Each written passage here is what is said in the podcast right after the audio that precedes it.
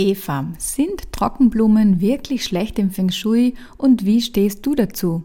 Das ist sicher eine der meistgestelltesten Fragen, die ich von meiner Community auf Instagram gestellt bekomme. Und weil diese Frage so viele beschäftigt, werden wir uns das Thema Trockenblumen und ob sie schlechte Energie verbreiten oder nicht in der heutigen Episode genauer ansehen. Hallo und herzlich willkommen zu Feng Shui Soul Rooms der Feng Shui Podcast, der dir dabei hilft, dir ein richtiges Wohlfühl zu Hause zu schaffen. Denn wenn du deine Einrichtung bewusst gestaltest, kannst du positive Energie in dein Zuhause bringen. Du und deine Familie, ihr fühlt euch wohl und ihr könnt euch erholen. Du kannst dir sogar eure sehnlichsten Wünsche über eure Räume manifestieren, um das Leben zu leben, von dem du schon immer geträumt hast.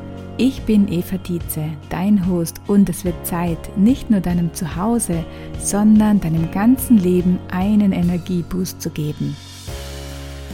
Wenn du dir diese Folge ganz aktuell anhörst, dann bin ich mit meinen beiden Töchtern und meinem Mann am Weg nach Italien, wo wir ein paar Tage am Meer verbringen werden. Ich bin einfach so ein Foodie und egal wo ich bin, ich liebe es, das lokale Essen zu probieren und vor allem die ganz typische Energie der Menschen in Cafés und Restaurants auf mich wirken zu lassen. Und obwohl Bibione, wo wir hinfahren, nur circa vier Stunden von uns entfernt ist, fühlt es sich gleich wie eine andere Welt an und ich bin immer sofort im Urlaubsmodus. Außerdem liebe ich Italien sowieso, denn während meines BWL-Studiums habe ich ein Jahr in Rom Wirtschaft studiert, was eine super prägende Zeit war. Und tatsächlich denke ich heute noch ganz oft an meine Erfahrungen zurück, vor allem dann, wenn ich vor beruflichen Herausforderungen stehe, die mir in dem Moment als unlösbar erscheinen. Weil damals in Italien, als ich am Beginn des Studienjahrs in den Vorlesungen gesessen bin, habe ich kein Wort verstanden. Und ich konnte mir wirklich beim besten Willen nicht vorstellen, jemals eine positive Prüfung dort abzulegen was mir aber dann nach einem Jahr doch gelungen ist und ich alle notwendigen Prüfungen bestanden hatte. Und das hilft mir dann immer dabei, daran zu denken, dass auch wenn etwas noch so unüberwindbar scheint, man irgendwie immer einen Weg finden kann und eine Lösung finden wird. Aber lass uns nun zum heutigen Thema kommen, und zwar, ob Trockenblumen schlechte Energie verbreiten oder nicht. Im Feng Shui geht es immer um die harmonische Gestaltung deiner Räume, damit wir positive Energie, die im Feng Shui Qi genannt wird, anziehen und sie sich in unserem Zuhause verbreitet.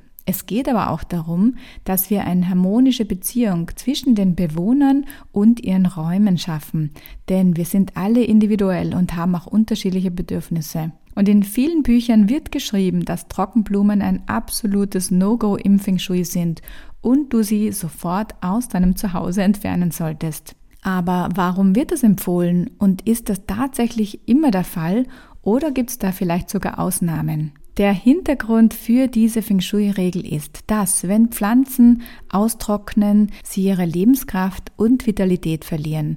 Und damit wir uns in unseren Räumen wohlfühlen, möchten wir möglichst viel vitale und lebendige Energie in unsere Räume bringen. Lebendige und gesunde Pflanzen helfen dir dabei, positive Energie in dein Zuhause zu bringen.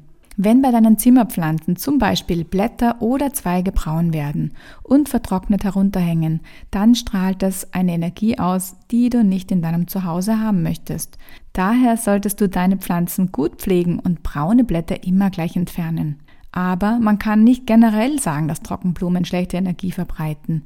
Während vertrocknete Zimmerpflanzen sicher kein gutes Feng Shui bedeuten, erinnert eine Vase mit einem schönen Pampasgras an ein üppiges Weizenfeld im Spätsommer, in dem die reifen Ähren des Getreides sanft im Wind hin und her bewegt werden. Damit verbinden wir die ruhige Stimmung eines Spätsommertages und zusätzlich auch Fülle, denn ein Weizenfeld bedeutet, dass wir reiche Ernte einholen können und für den Winter vorgesorgt haben.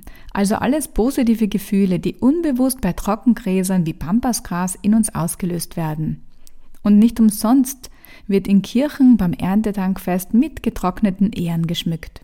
Das erklärt auch, warum Pampasgras und Co. im Interior Design in den letzten Jahren eigentlich gar nicht mehr wegzudenken sind. Es ist pflegeleicht und langlebig, bringt über die sanften und natürlichen Farbtöne und seine natürliche Ästhetik eine warme, gemütliche Atmosphäre in unsere Räume. Aber ganz wichtig, die Qualität der Energie, die eine Pflanze ausstrahlt, hängt von ihrem Zustand ab. Wenn Trockenblumen oder Trockengräser verstaubt, verfärbt oder vielleicht schon ganz porös sind, dann lassen sie Energie stagnieren. Wenn du also einen getrockneten Strauß Rosen hast, der schon ganz verstaubt ist, dann wäre es besser, ihn gehen zu lassen. Ein weiterer wichtiger Punkt ist, dass du auf deine individuellen Vorlieben und Empfindungen achtest. So wie auch bei Bildern gibt es bestimmte Wirkungen, die eigentlich bei fast allen gleich sind. Eine traurige Frau ist einfach traurig. Aber dann gibt es auch immer wieder unsere persönlichen Erfahrungen, die mit bestimmten Dingen verknüpft sein können. Für den einen mag ein rotes Auto neutral oder sogar positiv sein und für den anderen ist es vielleicht negativ verknüpft, weil der Partner mit einem roten Auto einen tödlichen Unfall hatte. Daher höre mal in dich hinein und versuche das Gefühl zu beschreiben, das die Trockenblumen oder Gräser in dir auslösen. Und wenn du eine positive Energie empfindest, dann spricht absolut nichts dagegen. Und das war es auch schon wieder für die heutige Episode. Zusammenfassend kann man also sagen, dass Trockenblumen, Pampasgräser und Co. nicht per se schlechte Energie bedeuten, sondern es auf ihren Zustand ankommt, aber auch auf das ganz individuelle Gefühl, das bei dir entsteht, wenn du die Pflanze betrachtest. Ich hoffe, dass dir diese Episode weitergeholfen hat. Wenn ja, schreib mir gerne über Instagram von deinen Aha-Erlebnissen und was du dir von dieser Folge mitgenommen hast. Ich freue mich, wenn du die Folge mit deinen Freundinnen teilst und wenn wir uns in der nächsten Episode wieder hören. Bis dahin, alles Liebe. Schön, dass du auch bei dieser Folge wieder dabei warst. Und wenn sie dir gefallen hat, dann abonniere gerne meinen Podcast und ich würde mich riesig über eine 5-Sterne-Bewertung auf Spotify oder iTunes freuen. Du würdest gerne wissen, wie Feng Shui dein Zuhause bereits ist? Dafür habe ich einen Test für dich erstellt. Lade ihn dir sehr gerne um 0 Euro unter evatize.at slash Test herunter oder besuche mich auf Instagram unter fengshui.eva. Bis zur nächsten Folge.